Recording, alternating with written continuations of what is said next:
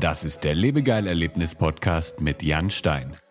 Hier hörst du spannende Interviews mit Gästen aus der Freizeit- und Erlebnisbranche. Wir sprechen über neue Attraktionen und Entwicklungen in der Freizeitindustrie und tauchen in die Themen Marketing und Business ein. Der Podcast für alle Freizeitanbieter und Erlebnisfreunde.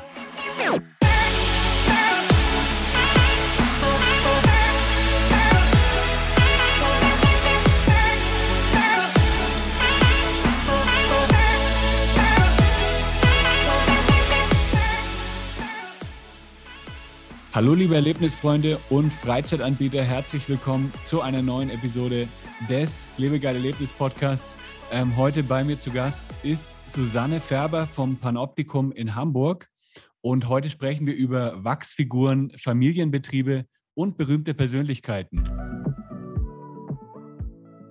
Vielen Dank, dass du heute zuhörst. Gleich geht's auch schon los mit dem wunderbaren Gast. Wusstest du eigentlich schon, dass wir mit Lebegeil Media auch Workshops für dein Team durchführen können?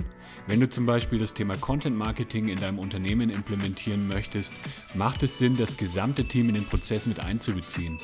Wir geben euch dann die richtigen Tools an die Hand, machen dein Team fit für Online-Marketing und dann kannst du damit richtig loslegen. Wenn du bereit bist, um den nächsten Schritt im Marketing zu gehen und deine Mitbewerber abzuhängen, dann such dir einfach einen Termin auf lebegeil-media.com slash Termin aus. Und jetzt geht's auch schon los mit dem heutigen Gast. Viel Spaß. Hi Susanne. Hallo, vielen Dank für die Einladung. Schön, dass du dabei bist. Sprichst du aus Hamburg mit uns?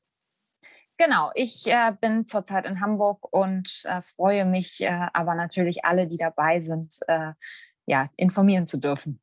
Ja, ich bin echt gespannt, was du so zu erzählen hast. Ähm, erzähl mal kurz zu Beginn, was ist denn das Panoptikum und wie lange gibt es euch schon? Ich habe ja schon so ein bisschen auf der Website auch geschaut. Ähm, ist ja eine sehr lange Geschichte. Genau, also ähm, wir sind ein Wachsfigurenkabinett in Hamburg im Herzen der Stadt, nämlich auf der Reeperbahn, die ja den meisten Menschen was sagt, ähm, und zeigen aktuell 120 Wachsfiguren so ungefähr. Ähm, und uns gibt es bereits seit 1879, also seit über 140 Jahren. Und ähm, wir sind immer noch ein Familienunternehmen. das heißt also, mein Ur-Urgroßvater hat das gegründet wow. Ähm, im 19. Jahrhundert und äh, ich bin inzwischen die fünfte Generation. Das ist mal eine Hausnummer, würde ich sagen dass, dass ihr da schon so lange aktiv seid. Hat es dann früher, war das auch dann von Beginn schon ein Wachsfigurenkabinett oder wie hat das Ganze angefangen früher? Das war immer Wachsfigurenkabinett ähm, und äh, meine Vorfahren waren wirklich auch in der Lage, diese Wachsfiguren selber herzustellen und sind mhm. deshalb eben auf die Idee gekommen, so ein Wachsfigurenkabinett ähm, zu eröffnen. Und ähm, ja, äh, insofern, wir waren immer Wachsfigurenkabinett und ich glaube, wir werden auch immer Wachsfigurenkabinett bleiben. ja. War das dann damals schon, wart ihr sozusagen auch die Ersten, die das gemacht haben oder gab es da noch, es gibt ja auch einen Mitbewerber, der auch sehr bekannt ist, oder waren die da auch ungefähr so zur gleichen Zeit, als die da gestartet haben? Ähm, nein, also man muss sagen, dass äh, im Ende des äh, 19. Jahrhunderts Wachsfigurenkabinette in Europa total populär waren. Also es mhm. gab es in jeder größeren Stadt. Ähm, es war also überhaupt nichts Neues und Madame Tussaud ist ja ähm, schon sehr viel älter. Also die haben ihre Wurzeln äh, schon noch ein paar Jahrzehnte vor uns. Ähm, und ich muss sagen, dass sich meine Vorfahren auch so ein bisschen äh, in Berlin bei einem sehr großen Wachsfigurenkabinett auch äh, haben inspirieren lassen. Und ähm, insofern ähm, und da so ein bisschen in die Lehre gegangen sind. Ähm, insofern ist es also so, dass ähm, das wirklich was total Übliches war, weil man sich einfach vorstellen muss, dass das ähm, ja eine andere Zeit war. Das ähm, Wachsfigurenkabinette dienten damals nicht nur der Unterhaltung, sondern ähm, waren einfach auch ähm, Bildungsmedium. Es gab mhm. ja zwar Zeitungen, aber die waren, bestanden zum Beispiel nur aus Text ähm, und da waren keine Fotos drin und es gab ja auch kein Fernsehen und kein Internet. Und man muss sich einfach vorstellen, dass die Menschen gar nicht wussten, wie zum Beispiel ihr Kaiser damals aussah. Den ja. kannten sie höchstens von Gemälden und Gemälde sind nicht immer realitätsnah, wie wir alle wissen. Und ähm, insofern war es einfach so, dass Wachsfigurenkabinette einfach auch Bildungsinstrumente waren und deshalb eine ganz andere Aufgabe hatten, als es heute der Fall ist. Das ist echt mal interessant. Da habe ich gar noch nie wirklich so drüber nachgedacht, dass das äh, ja damals wirklich ähm, für solche Zwecke auch genutzt wurde. Und dann über die Jahre denkst du, das war dann auch so, dass, also in Deutschland gibt es jetzt, jetzt nicht mehr so extrem viele Wachsfigurenkabinette. Ist es dann auch so gekommen, dass eben durch die Zeit, ähm, dann gab es Fernsehen und Möglichkeiten, eben die Leute auch anders zu sehen, dass, dass es dann eben auch weniger äh, solche Einrichtungen gab? Genau, also vor allen Dingen in den 1920er Jahren, als so langsam ähm, das Kino aufkam, ähm, da war es so, dass ähm, die meisten Wachsfigurenkabinette in Deutschland wirklich geschlossen haben oder nicht die mhm. meisten, eigentlich alle, bis auf äh, uns. Und äh, da zeigt sich mal wieder, dass ähm, Familienunternehmen eben häufig doch ein kleines bisschen krisenfester sind als äh, andere Unternehmen und auch mal äh, eine schwere Zeit durchmachen können und da dann eben persönlich der Gürtel ein bisschen enger geschnürt wird. Ähm, aber äh, man dann trotzdem noch äh, überleben kann. Denkst du, das hat euch jetzt dann während Covid auch geholfen, dass ihr eben ein Familienunternehmen wart oder seid? Ähm, mit Sicherheit, denn äh, es ist einfach so, wir sind ähm, schon einfach ein, ein total ähm, traditionelles und konservative ähm, wirtschaftendes Unternehmen. Und äh, das hat sich auch mal wieder gezeigt, ähm, dass sich das äh, eben in der Krise äh, durchaus auch als, als Vorteil ähm, ja, eben äh, ja, gezeigt hat. Ja. Welche Persönlichkeiten kann man denn bei euch finden? Ach, da gibt es also von bis. Ähm, also von ähm, Sängerin Adele bis ähm, Helene Fischer, Queen Elizabeth II., Heinrich VIII., Angela Merkel. Ähm, wir haben natürlich auch so Leute wie die Beatles oder ähm, Vitali Klitschko. Ähm, also da ist eine total, ja, eine total große Bandbreite. Ja. Kannst du sagen, welches deine persönliche Lieblingsfigur ist? Ähm, meine persönliche Lieblingsfigur ist ähm, Queen Elizabeth II. Ähm, das mhm. liegt einfach daran, weil ich so ein bisschen ähm, ja, so, so einen gewissen, äh, äh, äh, ja, oder ich habe eine gewisse Vorliebe für England, äh, weil ich da auch studiert habe. Und ja. Äh, insofern, ähm, ja, es ist so, dass ich mich da ähm, ganz wohl fühle, sagen wir mal so. Und gibt es da auch Unterschiede, sage ich mal, jetzt äh, von der Qualität der Figuren, weil manchmal sieht man das ja schon, dass irgendwie eine Person dann viel besser getroffen ist als die andere. Klar, also da gibt es durchaus ähm, Figuren, äh, wir sagen immer, wir haben einige Figuren, die sind besser und äh, andere Figuren sind ein kleines bisschen weniger gut. Mhm. Ähm, also äh, das ist einfach so, es hängt auch immer so ein bisschen davon ab, ähm, welches Bild man von einem Menschen im Kopf hat. Ja. Und ob sich dieses Bild, was man abgespeichert hat von jemandem, ob sich das deckt mit der Darstellung, ähm, in der wir äh, den oder diejenige zeigen. Ähm, und äh, davon ist das immer so ein kleines bisschen abhängig. Ähm, ja, wie gesagt, aber ähm, natürlich gibt es da ähm, auch Unterschiede und da ist natürlich auch die äh, Technik der Herstellung und gerade die Technik der Koloration ähm, hat sich da in den letzten Jahren so ein kleines bisschen auch weiterentwickelt. Ähm, insofern ist es so, dass da äh, sich durchaus auch ähm, eben qualitativ was getan hat. Und es hängt natürlich auch immer so ein bisschen davon ab, welcher Künstler das gemacht hat. Mhm. Ähm, ja.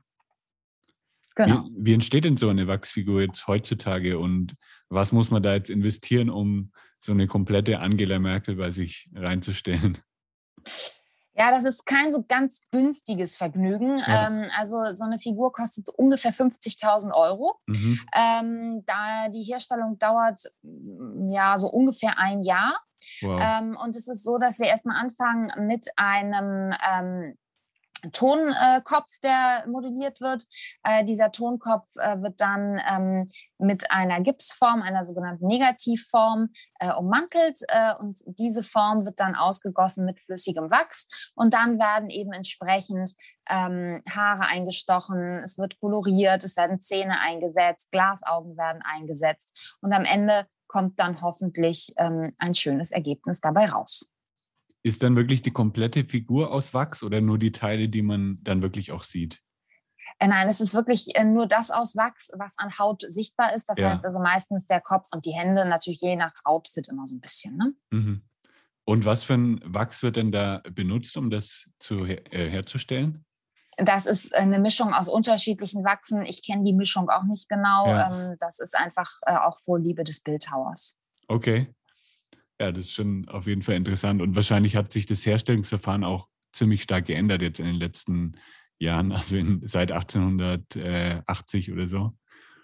Ähm, nee, also grundsätzlich ist es eigentlich wirklich äh, ziemlich gleich geblieben. Mhm. Ähm, und äh, es ist also nicht so, dass sich da ähm, große Veränderungen ergeben haben. Also im Grundsatz ist es eben immer noch der Turmkopf, die Gipsform ähm, und das Ausgießen mit Wachs. Und das war auch schon vor 200 Jahren so. Und gibt es da dann wirklich immer noch genügend Leute, die sowas machen? Oder ist es mittlerweile schwierig, dann jemanden zu finden? Sagen wir mal, wenn jetzt der, der beste Künstler auf einmal aufhört, äh, dass es dann wirklich auch noch guten Nachwuchs gibt? Das ist in der Tat schwierig, weil man äh, das auch an keiner Kunstakademie in dem Sinne lernen kann, einfach mhm. weil da ja auch der Markt relativ klein ist. Also es gibt weltweit so ungefähr 25, 30 Wachsfigurenkabinette. Davon gehören die meisten äh, zu Madame Tussauds, also zu Merlin Entertainment. Und ähm, die haben eine zentrale Werkstatt ähm, in äh, London. Und ähm, da ist es einfach so, ähm, ja, dass da wirklich es schwierig ist, Nachwuchs zu bekommen. Ja, ja, das kann ich mir vorstellen. Dann ist es vielleicht auch im Familienunternehmen dann doch wieder ein bisschen einfacher, ne? weil ihr das dann ja auch irgendwie ein bisschen weitergebt an. Ja, an äh, nee, also es ist nicht so, dass, äh, dass wir das noch selber machen können. Mhm. Also da braucht man doch wirklich ähm, solche, ähm, solche Expertise, dass das nicht möglich ist. Ja. Und warst du schon immer irgendwie ein bisschen in eurem Unternehmen dann aktiv oder hast du ähm, dann irgendwann zu einem bestimmten Punkt gesagt, hier, jetzt möchte ich, jetzt möchte ich, möchte ich mit einsteigen ins Unternehmen? Also ich bin äh, von klein auf da aufgewachsen. Also ich bin schon im, ähm, in der Babyschale ähm, da reingetragen worden im Alter von wenigen Tagen. Und ähm, es ist so, dass ähm, ja, ich äh, eben damit komplett aufgewachsen bin, auch immer schon großes ähm, Interesse an ähm, ja, an, an Wirtschaft hatte. Und insofern stand mhm. das eigentlich für mich so mit elf, zwölf fest, dass ich äh, das gerne übernehmen wollen würde. Und ich habe auch wirklich in dem Alter schon aktiv mitgearbeitet und zum Beispiel Kindergeburtstage organisiert und durchgeführt. Äh, die, Kinder waren teilweise älter als ich, aber mhm. ähm, ja, ich bin halt äh, da so voll reingewachsen. Ja, und was ist jetzt deine Rolle im Unternehmen? Ich bin seit 2013 geschäftsführende Gesellschafterin und äh, ja, insofern Chefin. Okay. Und habt ihr, sind dann auch noch andere Leute jetzt aus der Familie noch mit drin, die dann auch bestimmte Rollen übernehmen oder noch haben? Ähm, also mein Vater ist äh, mit mir gemeinsam geschäftsführender mhm. Gesellschafter mhm. und äh, leitet das auch entsprechend mit mir. Ähm, und äh, ja, insofern sind wir beiden äh, die, die in der von der Familie da tätig sind. Ja. Und es hört sich für mich jetzt so an, als wärst du da voll mit Leidenschaft dabei. Und äh, ich denke mal, dass du ähm, dafür immer bleiben möchtest, auch in eurem Unternehmen, oder? Genau, also das, ich glaube, man muss das, wenn man äh, sowas macht, äh, dann muss man das auch wirklich wollen. Ja. Ähm, ich bin da wirklich mit Leidenschaft dabei. Ähm, und äh, ja, also ich kann mir vorstellen, dass ich vielleicht ähm, noch irgendwie was nebenher mache ähm, mhm. Äh, in Zukunft. Aber im Grunde genommen ähm, ist das auch schon, äh, ist das durchaus meine Leidenschaft, muss man ganz klar sagen. Ja. Gibt es denn, gibt's denn auch ein paar Schwierigkeiten, die jetzt entstehen, wenn, wenn es ein familiengeführtes Unternehmen ist, jetzt im Gegensatz zu einem ja, Unternehmen, wo dann wirklich auch ähm, Investoren zum Beispiel mit im Spiel sind? Naja, das hat natürlich immer alles äh, seine Vor- und Nachteile. Ich meine, ähm, wenn ich einen Investor äh, im Spiel habe, dann geht er das vielleicht ein bisschen abgebrühter an und äh, macht mhm. wirklich einfach, ähm, guckt stärker auf die Zahlen äh, und äh, ja, trifft äh, eben wirklich mehr oder weniger nur profitorientierte Entscheidungen. Ähm, das kann natürlich in der einen oder anderen Situation mal ganz hilfreich sein. Außerdem ist es natürlich so, dass ein Unternehmen, was jetzt einen Finanzinvestor drin hat, ähm, einfach einfach auch über eine andere finanzielle Stärke verfügt als ein kleines Familienunternehmen. Ähm, allerdings ist es natürlich so, dass, äh, ja, und vielleicht natürlich auch, dass die Professionalität äh, im Endeffekt äh, höher ist, also dass man eben ein, ein glatt gebügelteres Unternehmen im Grunde mhm. genommen hat. Ähm, bei einem Familienunternehmen ist vielleicht immer mal so ein bisschen dieser Charme des Unperfekten. Ähm, ja, da ist es eben so, dass die Gesellschafter wirklich mit Herzblut dabei sein müssen, um äh, sowas auch ähm, zu machen. Ähm, und äh, das ist sicherlich einfach eine andere Arbeitseinstellung. Da achten wir eben nicht immer nur auf den letzten Cent, sondern treffen eben teilweise vielleicht auch Entscheidungen, die nicht ganz so renditegetrieben sind, mhm. ähm, die dann aber eben äh, ja mehr aus dem Bauch heraus sind. Und man hat natürlich den Vorteil, dass man äh, ja sein eigener Chef ist und niemandem irgendwelche Zahlen berichten muss, sondern das nur mit sich selbst ausmachen muss. Ja. Wie viele Mitarbeiter habt ihr jetzt aktuell im Unternehmen? Ähm, so ungefähr 20. Okay. Ja, und die sind auch alle gut durch die, ähm, durch die Lockdowns gekommen oder musstet ihr da auch dann sagen, jetzt, ähm, da können wir jetzt nicht alle mitnehmen sozusagen? Nein, also wir haben die wirklich alle mitgenommen äh, und äh, die sind auch alle weiterhin bei uns mhm. und äh, das, äh, da sind wir auch sehr froh drüber. Ja, ja, das ist schön zu hören. Welche neuen Figuren habt ihr denn aktuell geplant? Gibt es da irgendwelche Überlegungen, was dann nächstes Jahr kommen soll? Ja, also ähm, eigentlich ist Bill Gates in Planung. Äh, mhm. Mal sehen, äh, wann der kommt. Das weiß ich selber auch nicht so genau. Und dann ist es bei uns eigentlich so, dass äh, grundsätzlich äh, immer ähm, die aktuellen Bundeskanzler äh, gemacht werden. Ja. Das heißt, äh, wir haben ja nun demnächst Wahl. Und ja, mal sehen, wer gewinnt. der oder diejenige muss dann entsprechend auch ähm, bearbeitet werden. okay. Wer kommt denn zu euch eigentlich ins äh, Panoptikum? Sind es denn mehr Touristen oder sind auch viele Einheimische dabei? Ähm, also wir haben über 90 Prozent äh, Touristen bei uns. Ähm, das heißt, also wir sind mhm. ein ganz klassisches touristisches Unternehmen. Und ähm, insofern, äh, ja, also wir leben rein eigentlich von Touristen. Ja, und da habt ihr auch einen ganz guten Standort direkt auf der Reeperbahn. Genau, da sind wir auch äh, sehr zufrieden mit dem Standort. Ihr seid ziemlich nah auch beim Skurrilum, oder? Genau, die, äh, das Skurrilum ist äh, bei uns äh, praktisch ein Nachbar. Ja. Ähm, die sitzen äh, ja im Clubhaus ähm, und ja, die sitzen, ich würde sagen, 100 Meter von uns entfernt. Ah, okay. Ja, da war ich letztes Jahr, da habe ich ein Escape Room gespielt und dann werde ich nächstes Jahr auch mal bei euch vorbeikommen, denke ich. Ja, das freut uns. Welche Marketing-Tools setzt ihr denn noch so ein, um Aufmerksamkeit zu schaffen? Also klar, es gibt wahrscheinlich viele Touristen, die dann da irgendwie an der Reeperbahn sind und vielleicht vorbeilaufen, aber gibt es sonst noch irgendwie Tools, dass ihr dann wirklich ähm, ja einfach mehr Gäste auf euch aufmerksam macht? Also wir machen wirklich noch relativ viel so ganz klassisches äh, Marketing. Das mhm. heißt also, äh, ich sag mal so, ähm, äh, Stadtplanwerbung, also im Printbereich so Stadtplanwerbung, ähm, Reiseführerwerbung. Ja. Ähm, wir sind äh, natürlich mit äh, Flyern in äh, Hoteldisplays vertreten oder an anderen Points of Interest.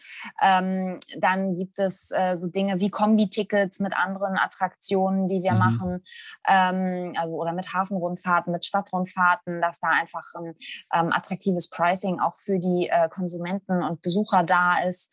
Ähm, dann gehört auch ein bisschen Out-of-Home-Media dazu, also ähm, zum Beispiel Werbung, ähm, also so City Light Poster an stark frequentierten U-Bahn- und S-Bahn-Haltestellen im öffentlichen Nahverkehr. Ähm, das sind bei uns so Tools, ähm, die wir ganz klassisch nutzen. Dann äh, eben auch natürlich so ein bisschen Online-Geschichten ähm, wie Instagram, Facebook, ähm, ja, und äh, Zusammenarbeit mit Blog. Das gehört natürlich heutzutage auch dazu. Ja. Arbeitet ihr auch mit einem Online-Buchungssystem dann, also dass man direkt bei euch auf der Seite dann die Tickets schon erwerben kann? Genau, genau. Also da ist es äh, so, dass wir ähm, eben äh, auch Online-Ticketing anbieten, was natürlich durch Corona ähm, auch stark angestiegen ist. Ja, ja, das glaube ich. Welche, welches ist denn dein, abseits jetzt eurer Aktivität, welches ist denn noch so eine Freizeitaktivität in Hamburg, die du gerne machst oder auch gerne empfiehlst? Ähm, ja, also da gibt es natürlich eine ganze Reihe an Dingen, ähm, die man in Hamburg unternehmen kann. Also was so ganz typisch ist, ist natürlich die Hafenrundfahrt. Ähm, was ich allerdings eigentlich fast schöner finde, ähm, muss ich sagen, ist äh, eine Alster-Rundfahrt. Äh, mhm. ähm, das äh, ist, äh, machen viele Touristen eher weniger. Und äh, es ist einfach schön, auch mal äh, Hamburg von der Alster aus kennenzulernen und da an den großen Villen ähm, dran vorbeizufahren. Und das hat auch immer gleich so ein bisschen ähm, Erholungs- und Urlaubswert. Ja, ja, kann ich bestätigen. Ich war mal vor, ich glaube, vier Jahren oder so in Hamburg im, im Sommer und dann auch an der Alster äh, habe ich mich einfach schön irgendwo hingesetzt in ein Café und habe dann die Aussicht genossen. Das war echt schön. Also kann ich bestätigen. Genau, also das ist ähm, eben so ein bisschen was ähm, anderes als äh, ja immer die klassische, äh, die ganz klassische äh, ja, Hafenrundfahrt. Ja. Ja, das war auf jeden Fall ein spannender Einblick in euer Familienunternehmen. Und jetzt weiß ich auch mal so ein bisschen, wie Wachsfiguren entstehen. Also vielen, vielen Dank dafür. Ja, ähm, gerne. Eure Website verlinke ich natürlich auch noch in den Show Notes unter lebegeil-media.com slash podcast. Und möchtest du noch irgendwas loswerden an die Zuhörer? Also ich hoffe mal, äh, dass äh, die Durststrecke durch Corona bald äh, vorbei ist und ja. die ganzen touristischen Attraktionen wieder voll durchstarten können. Das hoffe ich auch, ja. Viel, viel Erfolg an alle Freizeitanbieter, die jetzt zuhören und euch natürlich auch viel Erfolg weiterhin. Und dann sehen wir uns vielleicht auch mal nächstes Jahr in Hamburg, wenn ich mal vorbeischaue. Genau, das würde mich sehr freuen. Mach's gut, Susanne. Vielen Dank. Wunderbar. Ja, gerne. Bis dann. Tschüss. Tschüss. Das war der Lebegeil Erlebnis Podcast. Bist du Freizeitanbieter und möchtest mehr Buchungen für deine Freizeitaktivität erzielen? Dann suche dir einen Termin für ein kostenloses Kennenlerngespräch auf lebegeil-media.com/termin aus. Für spannende Freizeittipps und Ausflugsideen besuche meinen Blog lebegeil.de.